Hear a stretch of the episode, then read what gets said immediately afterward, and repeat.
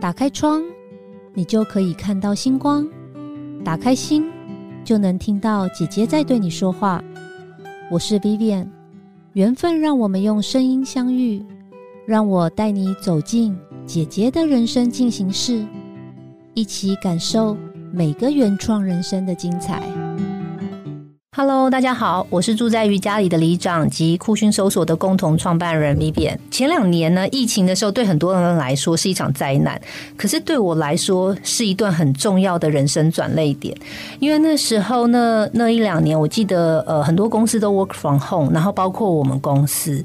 那因为 work from home 的关系呢，那两年我就把比较多的专注力呢，回到我自己的内心内在，然后开始探索人生的意义和自我的价值。以前呢，我我老实说，我对成功的定义哦，跟一般人比较不一样。很多人把成功定义放在在这个社会的权力地位啊，或者是呃，我赚了多少钱。以前因为我跟大家的想法不一样，我一直觉得我的成就感的来源不是来自于这些外在，那我就在怀疑我自己是不是。因为跟别人不同，所以我怎么样怎么样怎么样。那直到我开始接触了一些心理学跟人格的分析之后呢，我就开始理解了我自己，然后更懂得跟我自己相处，以及跟别人来相处。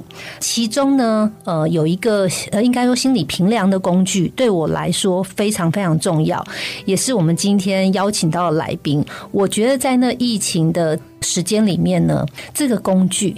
跟这位教练和这位朋友，其实算是我的贵人，所以呃，我记得我刚开始要主持这节目的时候，我前面几个呃想要邀请的来宾。他就是其中一位。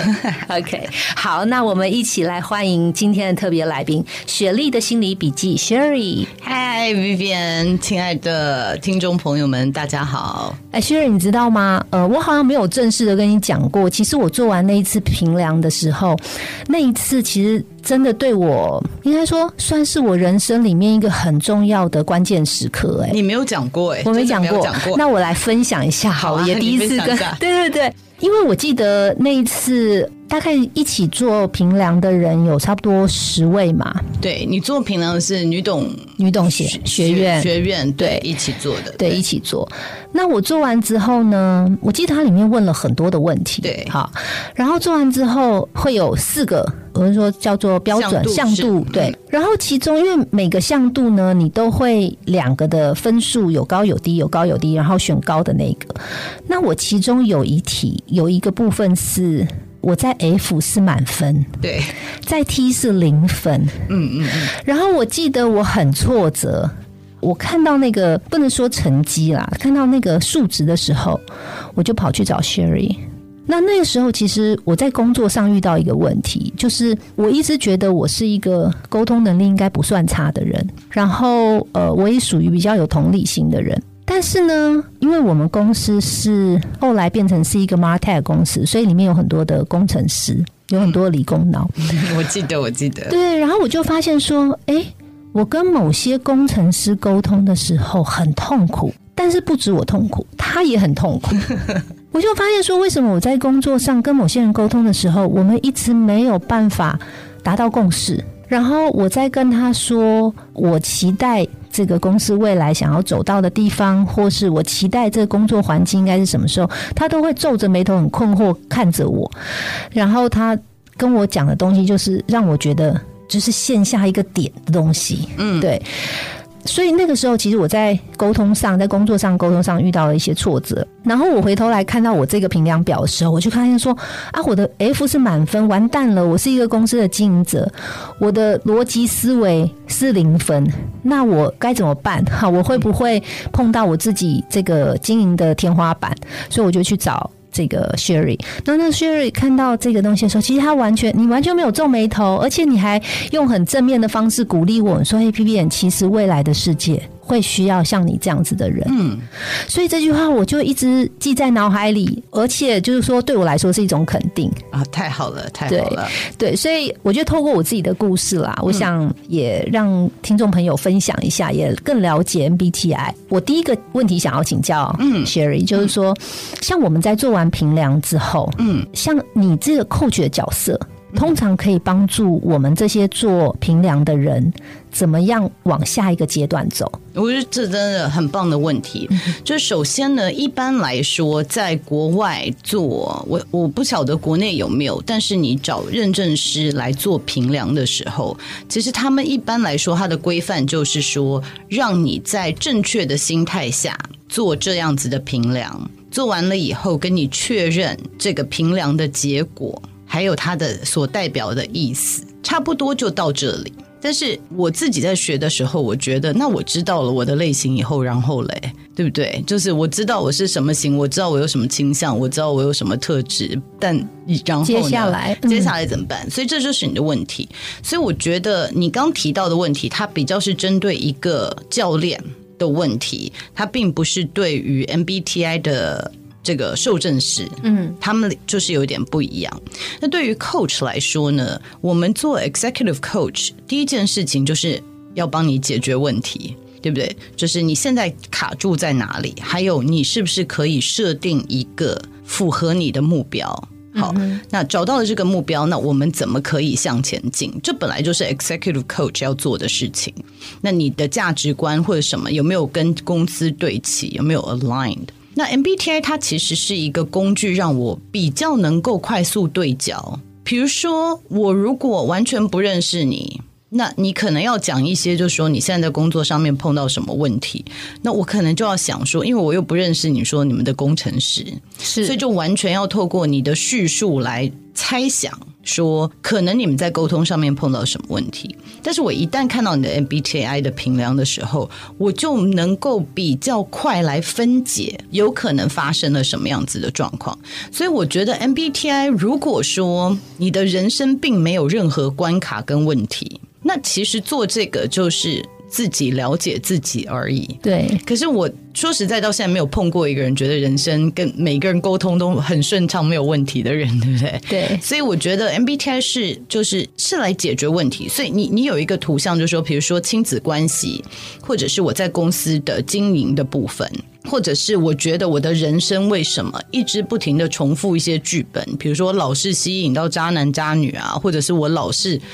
就是在家里都是最辛苦，然后没有人看得到我价值的人啊，等等。就说你有一些苦恼的时候，我们可以透过 MBTI 来分解跟解释为什么有可能有这样的状况，然后你可以怎么做。但我觉得，如果你没有一个很清楚的，就是说我想要来解决什么样的问题，那 Coach 可以做的，也就是说，哦，你这样子的类型的人，有可能会有什么样的特质跟。就是优点跟盲点而已。那我觉得这个就是有一点没有把这个 MBTI 的用途最大化，变成有点像算命哦，你这个命就是这样，所以你可以往哪里发展。那以前的人会拿这个来选职业，可是对我来说，我觉得现在的社会，我不是很建议人家拿这个来选职业，因为我觉得我们对职业的定义好像以前比较是。One dimensional 就是比较单面向哦，业务一定要外向，嗯，然后医生一定要怎么样，嗯，呃，律师一定要怎么样。可是我觉得我们现在社会非常多元，是，就是其实内向的人他其实也可以做很好的业务，对，因为客户可能喜欢。内敛一点的人，对不对？所以我觉得，只是做了 MBTI，就是想要理解自己，或者是选职业。我觉得没有你真的人生碰到什么样的关卡，你想要透过一个评量，不管是 MBTI 或者其他的，来深入理解，透过这个来解析问题，它会更好。所以你刚刚讲 Coach 可以怎么做？Coach，我觉得第一个就是说，先看到你现在面临的问题是什么，那我们再用 MBTI 来分解。嗯，那我觉得有些人是 the other。way around 倒过来，就是我先照我的 MBTI，然后我再来。嗯，那我我自己觉得，对我来说，这个我做 coach 我就没有什么太多可以告诉你的。嗯，因为看了你的评量，就说哦，你有可能有这样的优势，你可能有这样子的盲点，然后就没了。对，你知道那个时候我做完之后，我觉得你帮助我最大是后来，其实你有让我们每一个人上去讲说，如果你是 F 型的。你会希望别人怎么跟你对待你？嗯，对，怎么跟你沟通？因为我的 F 是满分嘛，，T 是零分嘛，所以我后来再回想我的人生里面，我发现那种逻辑性非常强的，凡事就是很一定要一个答案。哈，我发现像这样子的人，我跟他在沟通的时候，我的压力会比较大。是。那那个时候呢，因为我记得我们班上其实大部分都是梯形人，对对对所以我觉得那一次蛮好的，因为呃，我们就派了一个梯形的代表上去，就是写说，呃，一个梯形人他希望用什么方式跟他沟通，他觉得会比较是一个有效沟通，但同时 A 负型的人，可能我们很重视的是氛围。好情绪，所以我也做了一个，就是也列了很多东西，说要跟我沟通，其实用什么样的方式，好，或是有什么样的元素在，对我来说是一个比较好沟通的这个情境。嗯，对我觉得这件事情对我帮助很大，所以我现在虽然我周围人不是每个人都做过 MBTI，但是我大概跟他讲过几次话，我可以感受到他是属于就是可能 T 型比较多，哼还是 F 型比较多，然后 I 还是 E。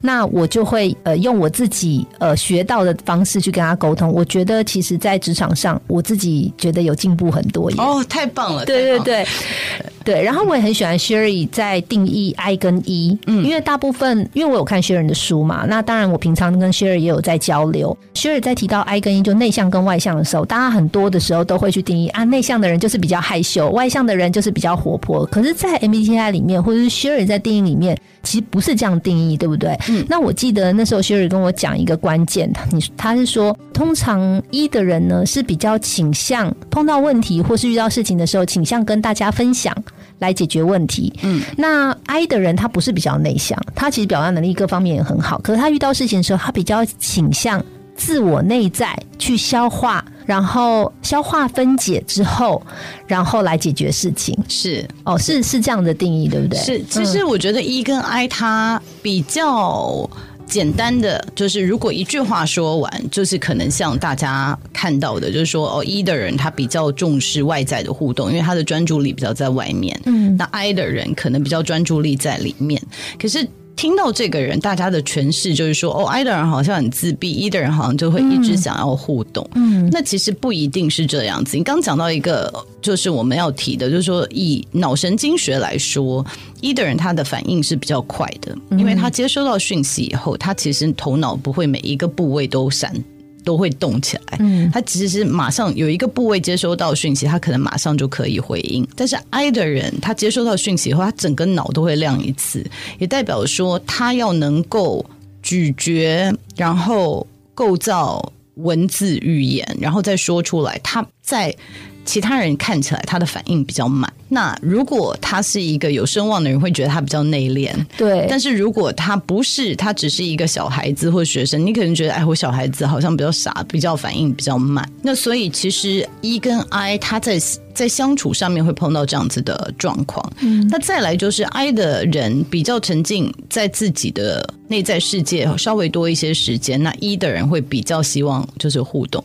所以其实很多时候，你刚提到一点，我觉得很棒，就是 MBTI 你永远就是他其实要学深，他可以很深，嗯，你其实永远学不完这么多细节，嗯，可是。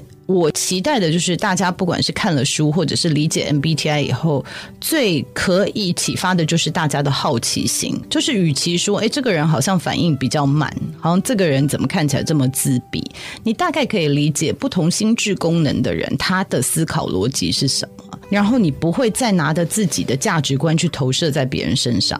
比如说，其实 I 的人有时候很冤，就是说他其实还没有表情，因为他没有要做表情，可是他会被误解说你不喜欢我现在说的话，嗯，或者是你是 actively 你在对我冷漠，嗯，那事实上他可能还在思考，嗯。那我再讲一个，就是两个人很好玩，就是两个人看同样一个人在 party 里面自己坐在那里。那 E 加 F 的人可能就会觉得，哇，他这样子感觉好 sad 哦，我去陪他聊天这样子。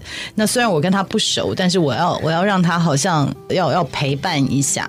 可是殊不知，如果这个人是 I 的人，或者是他是 IT 的人，他其实还蛮 enjoy，就是坐在那里，嗯，就是与其自己坐在那里，呃，就是如果你去陪他聊天，他反而更尴尬，对。那他可能还比较想说，我自己坐在那边没有人看到我，我其实还更舒服一点。所以我就发现说，其实我们很多人的误解，或者是造成别人不舒服，其实很多时候都带着我们的善意。对不对？对我们的善意想要跟别人沟通，可是你当你带着自己价值观的时候，有的时候很受伤。因为我记得我们也聊过这一点，就是你其实 F 倾向，所以你常常会顾及到别人的感受等等。嗯，但是其实有些人，第一个他可能跟自己的感受没有什么连接，对第二个他就宁可说，呃，我跟你好像没有到那个 level，你这样子问我，搞不好更感觉尬，对对不对？对尴尬。所以那我期待的，或者是我宁可我们就就事论事。嗯，所以我觉得我们大家都是带着自己的善意在跟别人沟通。那所以我记得那时候你说有时候会受伤，是因为奇怪，你都花了这些时间要去理解他、同理人家，可是人家好像反而觉得不要这样子，对，对不对？对，那我觉得 MBTI 可以让我们理解，就是说，有的时候我们的善意还不如我们对其他人来好奇好。就是我只要去想一想，说，诶，我我很好奇他可能会喜欢什么样子的互动，而不是我觉得人应该要喜欢什么样子的互动。嗯对，其实我自己开始慢慢了解 BTI 之后，我觉得我刚不是说在工作上其实对我帮助很大，也是因为几次我在开会的时候，你知道老板其实很怕，就是开会的时候问大家有没有问题，你没有想法可以提出来。老板最怕就是鸦雀无声，对。对啊，没有人有反应，然后或者是有反应的永远是那几个人。是。那我们心里就会有些小宇宙啊，不讲话的人是不是不认同我们？好啊，会议上不认同，下去又是 murmur 啊，或者是哎呀，总是那几个人在讲，我也想听听别人的看法，可他们总是不讲。但是因为我这几年开始接触了，特别是 MBTI 之后，我在会议中我就不会有这样的想法了，我反而觉得会议里面就是有一些 I 的同学，对。他刚听完你提到这个想法或是案子的时候，他需要消化一下，嗯他需要时间。一的人因为马上脑子就嘣嘣嘣出来了，所以他就会很快的发表意见。那我会议结束之后呢，我可能会过一两天，或是过一下时候再去问，在会议里面没有发言，可是我觉得他个性比较倾向 I 的人，说：“哎，你觉得我昨天提的那个想法，你觉得怎么样？”其实我发现他们没有否定你。其实他们是肯定，他说我们觉得蛮好的，只是我在想叭叭叭叭叭，然后我想想清楚之后再去找 Vivian 聊，对，所以我就觉得我的心态就变得很健康了。嗯嗯嗯嗯嗯，对，这是其中一个例子。然后还有一个例子是 J 跟 P，啊，然后因为我是属于 J，就是事先先规划好的人。嗯然后呃，我工作上一个重要的伙伴是属于我自己猜他是属于 P 啦。哈、那为什么会这样猜？那时候我就问这个 Sherry 啊、关于 J 跟 P。那我觉得 Sherry 分析的很好，他就说，因为 MBTI 里面其实没有好坏，对哦，我们不贴标签。对，但 J 的人呢，其跟 P 的人呢，其实他们都要的是一种自由。对，J 的人是把事情在很早之前规划完，他觉得他心里比较踏实，所以他会觉得这样比较自由。我到了可能简报的那一天，或是重要会议的那一天的时候，我可以准备的很充分。嗯，那 P 的人呢，他前面都不准备，可是到到前一天的时候呢，他才弄。那 J 的人就会觉得你每天这样拖拖拉拉、拖拖拉拉的。可是我有发现，我一个重要的工作伙伴，他其实在重要会议的时候，他表现的也很好。他追求的也是一种自由，他追求的自由是，他前面可能他先。外在的自由，对他先放在脑子里，他已经架构好了，可是他到最后一天的时候，他才把它可能书面写下来。所以你看，真的是好学生，讲的全部都记得，已经隔了两年了，对不对？对，但是已经隔了两年了。对，但是我发现这件事情其实让我对人更有同理心。啊，是是，对，对我真我真的觉得好奇心跟同理心真的是希我们我希望透过 MBTI 可以让别人达到的这个一个心境了。因为很多时候我们都是带着自己的想法，比如说我如果是、我刚解释一下 J 跟 P 这个意思，对 J 跟 P 其实就是你如何适应这个世界啦。啊，对不对？J 的比较这样，就像你刚刚说的，是比较喜欢井井有条的。P 的人，他的人生目的是来体验这个世界，所以对他来说，他比较没有想要这么快做一些决定。那 J 是 judging，P 是 perceiving、judging 的人就是说，透过做了决定来进行，来来认识这个世界。因为我先处理完一件事，再处理另外一件事，这样子。所以我们在社会上面可能会对于 J 这样子的价值观，或者是处理事情的方式比较赞赏。因为你会觉得，哎，你好像一直都有在做功课，或者是最起码你让你的同事觉得比较安心了。我有看到进度，对不对？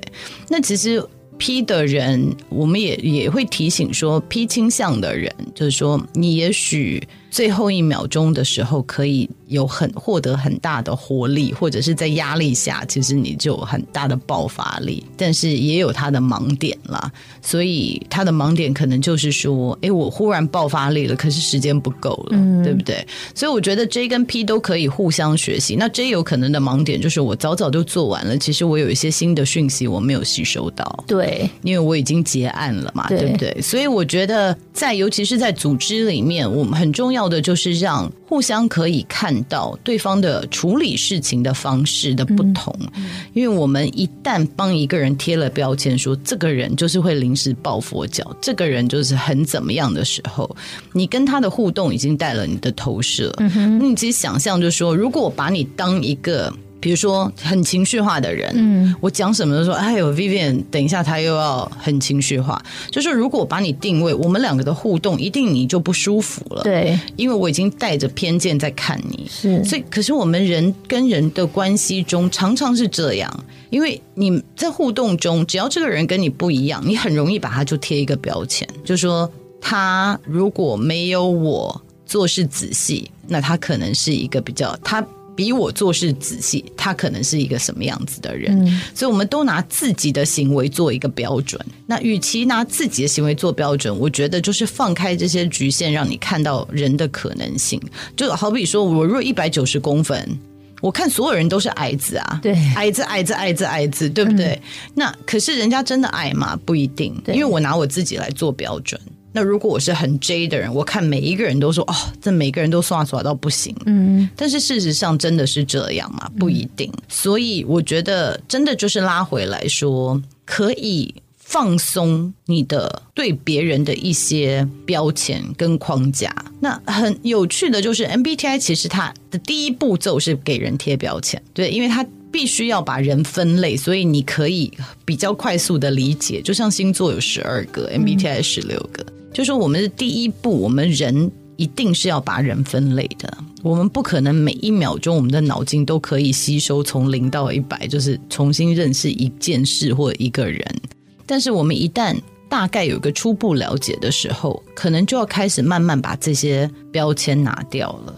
就是我现在理解你了。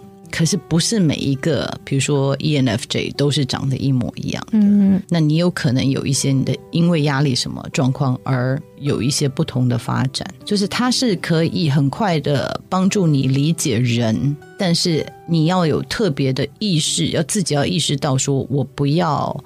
把这个人就放在框架里面，嗯。就像我不会把我自己放在框架里面，就说哦，ENTJ 的人一定要怎么样，嗯，一定不可以表现的很脆弱，或者是一定会怎么样，嗯哼，就是我觉得我们人其实有多元性啦，就希望 MBTI 可以让大家看到这个。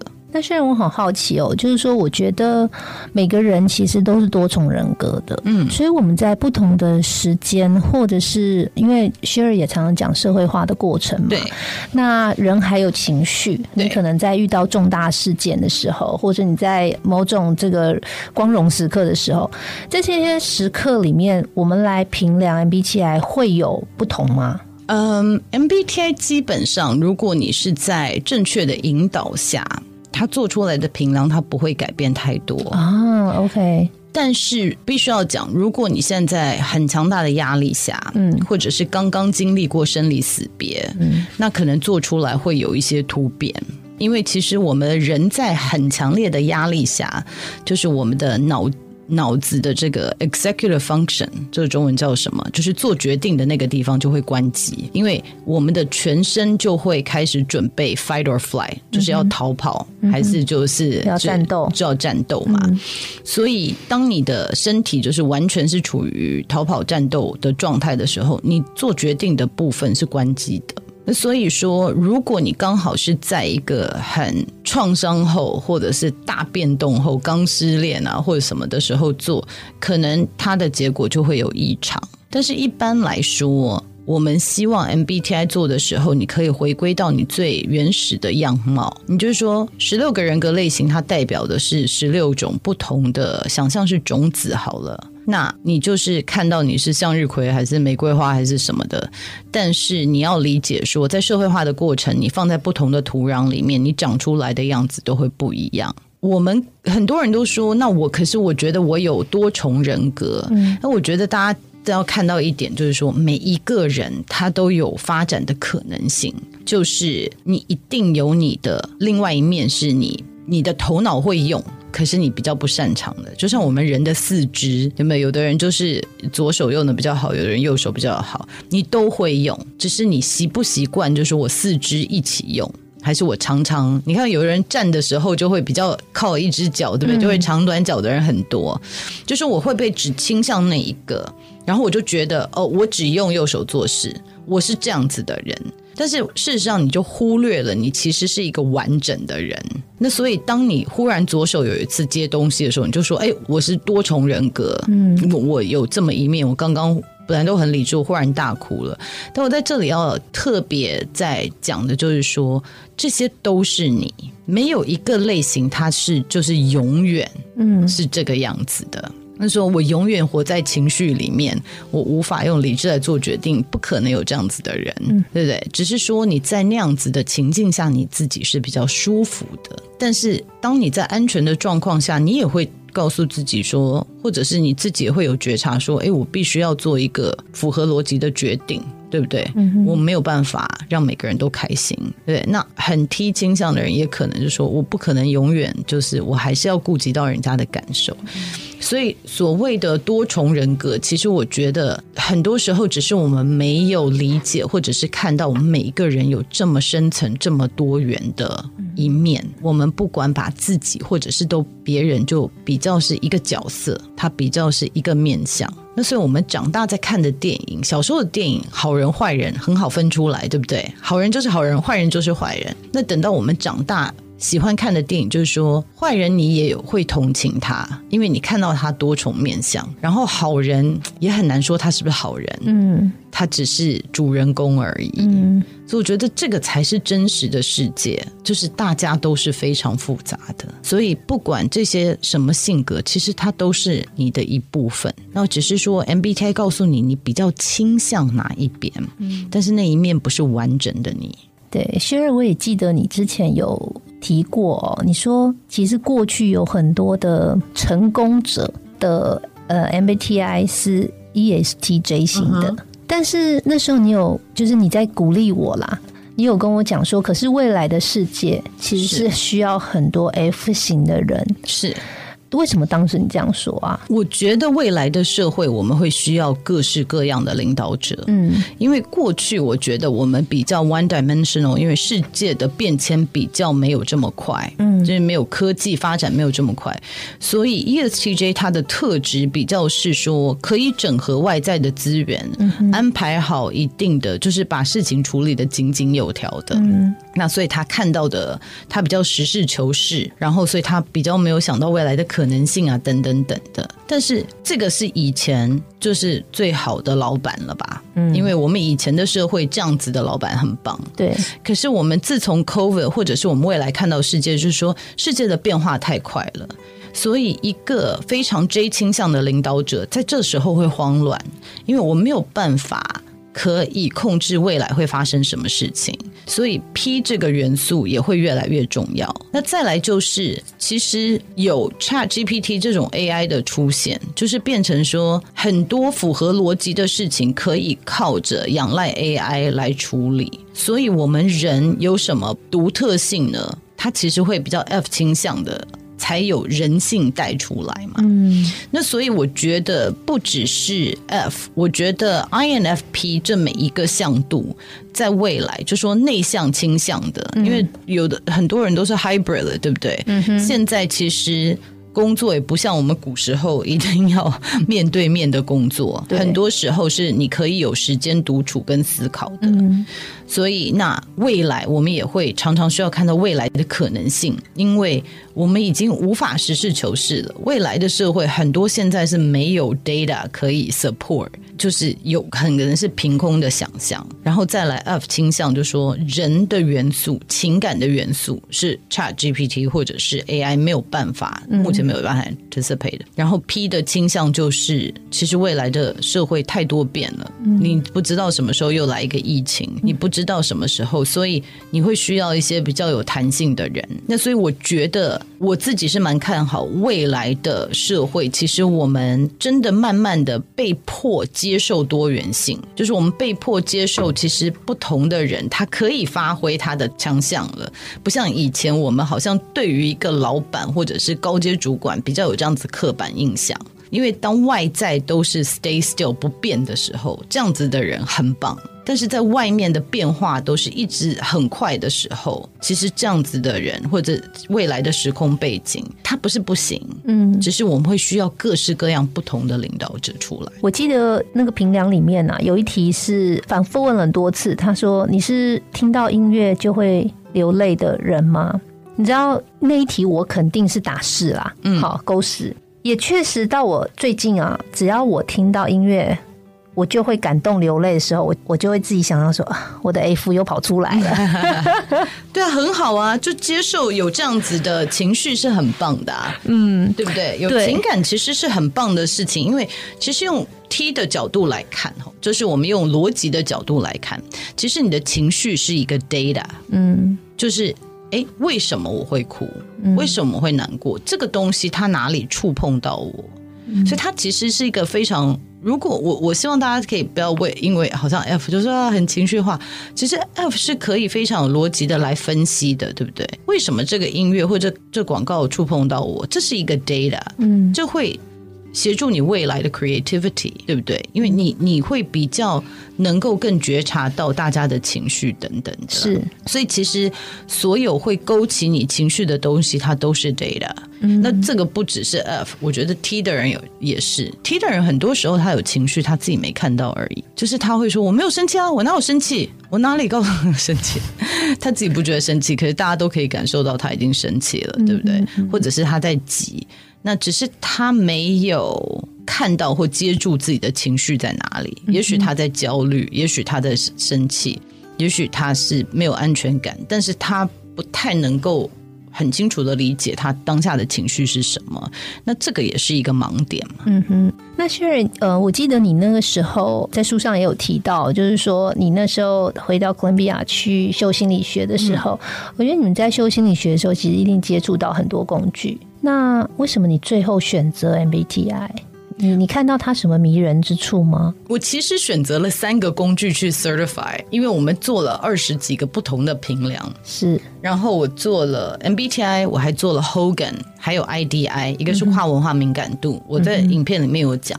然后再来是 Hogan，那 Hogan 这个评量它就是比较难解释，嗯哼，因为它分成三个大个部分，一个就是你自己的特质，嗯哼，然后还有就是你在压力下会变成什么样子，然后再来就是 What motivates you，什么是你的。工作的动力啊，再来这个平量的费用也非常的高，所以它其实比较适合，比如说像你这样子，或者是接班人，嗯，就是说真的要花时间去做 executive coaching 的人来做。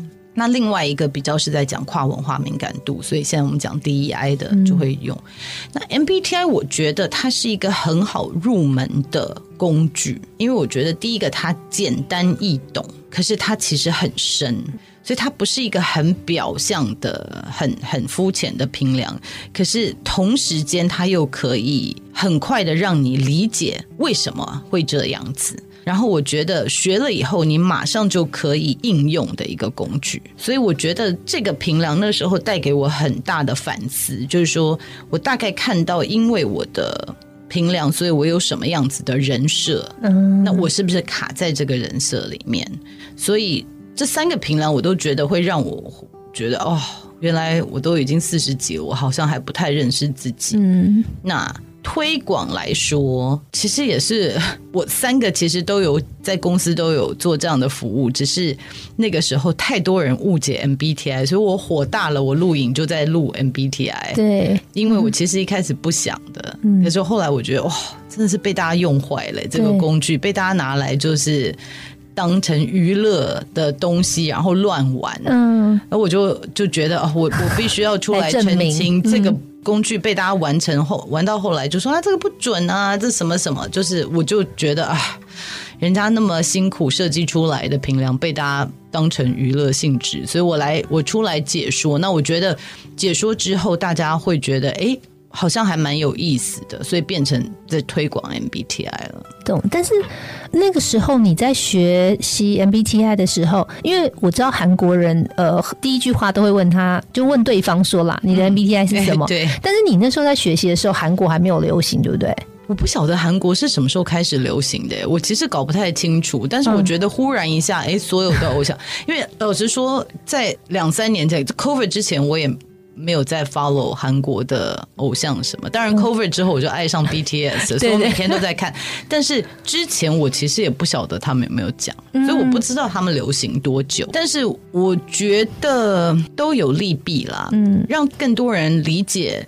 了解有这个平量，然后激发大家的好奇心，我觉得是很好的。再来就是现在不太会生气了，就觉得说，如果你没什么问题，你就想要把它当成娱乐性的平量，那那那就这样做吧，没有关系。嗯，但是担心还是会有的啦，就是被大家玩成这样子。我跟你说，我现在收到 Line 还有说八个问题或者十六个问题来看你适合投资什么股票啊，就是你是什么样的类型适合投资，还有你是。是你是什么样类型？你适合什么样的彩妆啊？你知道我整个就是 啊，好啦，就是大家要这样玩，就我也没有办法，但是。看到的好的面相就是大家对于这个平量越来越多好奇心。嗯，只要有人有好奇心，就会想多了解。那我觉得可以帮助大家都是好的。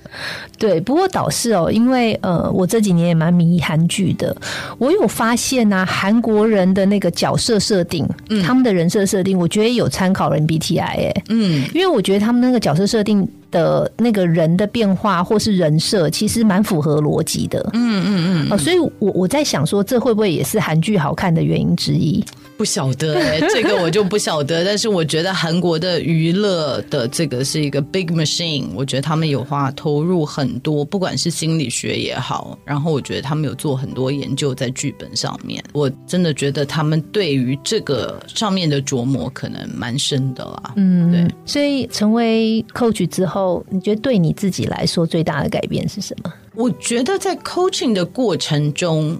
比较大的改变嘛，我觉得是一个我自己提醒自己的部分，因为你在 coach 的过程中，你一定会反思说，哎，我跟什么样的类型的人会比较有火花，或者是他可以比较听得进。去我的谏言，或者是我碰到什么样的类型的人，我自己会有什么情绪？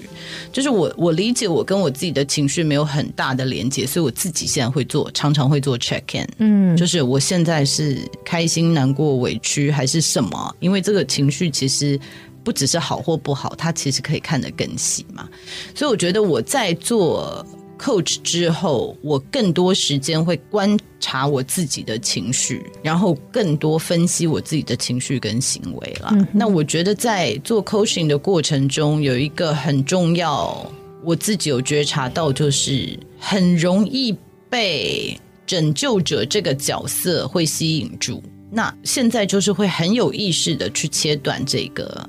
就是说，不要跳进去这个角色中，因为感觉当别人说“哎，你很厉害，哎，你都知道”的时候，哎，我好像就会开始一直讲，一直讲。那并不是说这个是错的，但是是我在讲的时候，我默默的会带了很多我的自己的意为。那我慢慢的有专注到这一点，就是我觉得在 coaching 的过程中，我现在比较多会想要说，你的问题在是是什么。因为很多人都会说：“哎，我的型是这个型，你可以告诉我，我是什么样的人嘛？或者是我跟另外一个型可以怎么样合作？”但是我现在会比较提醒自己说：“Well，是从问题开始，就是不是我不是为了讲而讲，因为有的时候，哎，我讲了目的是什么？目的是我看起来我很，我好像知识。”我我自己好像很强，但是其实做 coach 的目的是能够协助大家解决问题，对不对？设定目标，所以我觉得这是当了 coach 以后自己会比较多觉察的地方啦。我觉得你担任这个角色，so far 我觉得做的很好，谢谢。对，而且大家不知道，其实 Sherry 做 MBTI。之外哦，我我之前那个 Sherry 有帮我做过那个紫微斗数，对对对，然后我印象很深刻，我也可以跟大家分享，就是我的紫微总之呢，前面那些粒粒的沙沙我不讲，但 Sherry 那时候跟我讲说，你知道吗？你这个命盘呐，如果拿给那种很传统在看紫微的人呢，他会说你的命很不好，嗯，因为哎，我都不记得了，我的妈，对。但是我不会这样子说，因为时代已经在改变了，我们不能用传统的那个角度在看待女性。那为什么呢？他说，因为古时候的女性啊，如果事业运很好啊，对掌权的话，对掌权的话呢，就是苦命。因为古时候的女性就是要在家里相夫教子，是。然后你嫁到这个好人家，你就可以这个怎么样？就是把先生啊、家庭啊、孩子啊照顾的很好，就是好命。嗯，哦，但是我的命盘不是这个，是就是呃事业这一块对比较好这样。所以我可能花比较多的时间在这边。所以对现代的人来说，哦，我们不会说你是苦命的，嗯，哦，我们会说你是一个呃事业上会比较有成就的人。所以你知道，我觉得算命师这个角色怎么看待这个命盘，跟怎么解读这个命盘，真的至关重要，会影响一个人他怎么看待自己。是对，我觉得这也是我。提醒大家，然后我自己也一直提醒，就是我们很，尤其是 J 倾向的人，很容易有结果论。嗯，比如说你事业已经怎么样了，所以你是什么样子的人。但是你一定要记得时空背景的不同，对不对？就是同样的人的智商。背景，但是在不同时空，嗯，他可能做出来的结果是不一样的。但是我觉得我们很，这也是为什么我我还是强烈的推荐大家做官方的评量，不要做 sixteen personality，因为它上面会给你贴一个标签，比如说指挥官啊、调停者啊什么的。但是你要知道，你的这个种子放在不同的土壤里面，对不对？它长出来的东西会。长得像是不一样的，所以包含命盘也是。那古时候，如果女性的桃花很重，或者是女性很掌权的话，其实就代表她一定是为了什么会变成这样子。而且以前的古时候，其实是很防女性，对，就是掌权的嘛，对不对？因为女性掌权是什么？就是要不然就是先生太弱，要不然就是所谓的克夫之类的嘛。就是他有一些这种。背后可能的发生的状况，为什么你一个女生在这样的时空背景会来掌权？嗯，就大家有不同的诠释。那我觉得跟 MBTI 是一样的，就是 ESTJ 也许在以前的状态，你会觉得这个人势必可以当得了主管，但是也许在现在这样子多变的时候，他可能没有在。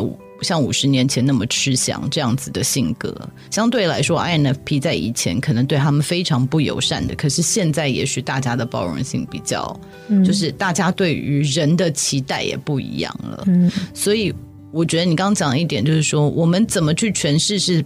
带着好奇心，而且去解释说他为什么会这样，而不是说你是什么样子的人，我就直接告诉你，你这个人就是指挥官了，你这个人就是一定是什么了。那我觉得这个就会压抑别人对自己的想要这种探索的欲望，或者是压抑别人想要探索，就是多了解你的欲望。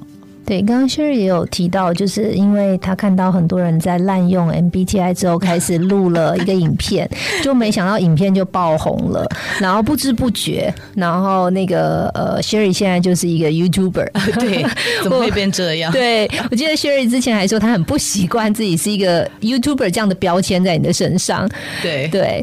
那可是今年 Sherry 也出了一本书，是对，那你要不要介绍一下这本书？好，那这本书叫做 MBTI。我与我的使用说明书啊，当初会想写这本书的原因，就是我第一次接触到 MBTI，我就觉得哇，这真的是协助我看到我自己很多的盲点，跟他让我很快的可以理解，就说啊，原来。就是我的很多东西，就是因为我自己的误解。好，我看到我很多碰到的挑战，其实是共创出来的。哎，因为我老是觉得人家不支持我，可能我也很少去问人家他们的想法，我就自己做决定了。例如。那透过这样的了解，我就想说，哎，那时候没有人点我一下哈，因为我的特质就是我一直都还蛮自以为是，觉得这这是在社会上都是觉得是好的特质，所以我那时候觉得，哎，好像没有人特别点我一下，那其实好像这这道理好像真的很简单。所以我期待写一本书呢，就是可以让大家来很快的用 MBTI 来了解自己，然后了解就是说你自己的使用说明书，对不对？就是我们如果有一个一一台手机，你不会用，你会觉得这个手机烂到爆，怎么那么难用？可是你一旦知道它怎么使用的时候，你会发现它功能很多。那我想要写的就是说，他比较不是专注在 MBTI 的理论，完全在理论上，而我更多想要大家能够理解这个怎么样去应用这个理论，然后怎么样透过这个东西来多理解自己。你发展好的时候，可能是什么样的样貌？你可能会讨厌什么样子的人，或者碰到什么样的人，他会碰到你的阴暗面。还有你怎么样可以自我成长？所以我希望就是可以让大家比较容易消化，因为它其实后面的论述有一点硬啦，就是一般人看可能就呃像一个教科书。所以透过这样子的方式，我期待最终是大家可以卸下那个人设。然后看到自己多面向的自己，然后看到自己的盲点，看到自己在沟通上可能会碰到的状况。然后就是，其实最多就是让大家过得完整、舒服一点了。觉得让大家过得舒服一些，太棒了。所以这本书在各大书店跟网络上都有贩售嘛？对对 对。那我自己看完这本书，我觉得很棒啦，因为里面的用字其实非常的 Sherry，就是很清楚明了。然后呃，Sherry 也用了很多方式，包括他自己的例子，嗯，好在是呃举证。那我觉得这本书里面最好是他不带批判，然后没有标签。其实。看完这本书之后，我觉得对我来说最受用的是，我觉得每一个人其实都是独一无二的，都是原创。那你怎么样运用 MBTI 了解自己，并且发挥你的长板？那当然，我们每一个人人生都有很多功课。那如果可以透过 MBTI 去看到你这人生的功课是什么，并且去把它带到一个比较正面的方向去运用，好像我自己，我就觉得。我做完之后，我其实是往比较正面的方向发展，而且我更喜欢以及更接受自己了。是，那我也更同理别人，我觉得也让我变成一个身心比较健康的人。哇，太棒了，太棒了！最开心就听到这个，对，听到这个粉丝 跟你说，对，因为我觉得实际上面看到有对人有帮助，就是这时候真的会让我觉得很开心啊，对。对，所以我鼓励大家可以去买这本书。当然，那 Sherry 他呃也有不定期的有做一些 workshop，是啊，甚至是企业的这个 workshop。对，那如果大家想要跟 Sherry 联系，或者是想要去做这样子的评量的话，官方的评量话，要可以怎么找到你呢？呃，我等一下把资讯，其实，在我们的官网上面就可以提出，就是可以寄信给我们了，上面有我们的 email，但是。是现在呢，因为真的就一个人，嗯，所以我很多还是以组织为主。那我不定期的会开大型的工作坊，因为其实我真的觉得在大型工作坊的时候，大家的互动跟学习更好。对，比起一对一，对不对？其实一对一就没真的没有什么好玩，而且老实说，这是。这真的太贵了，但是我真的不只是价格啦，但是我觉得在工作方里面，其实因为你会有跟不同类型的人有互动，那个学习是。不一定是我教得出来的，没错，因为不同的怎么讲，不同的评量的呃结果啦，对，比如说像我刚刚说 F 啊 T 啊，哦，那有 T 的人的时候，哦，他可以理解说，哦，原来 F 的人是这样想的，哦，对。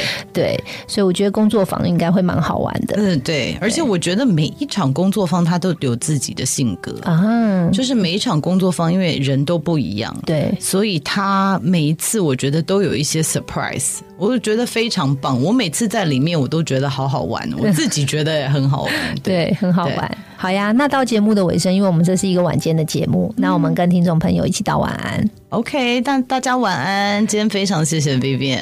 OK，大家晚安，谢谢，拜拜，拜拜。本节目由好说团队直播，每周三晚上与您分享姐姐的人生进行式。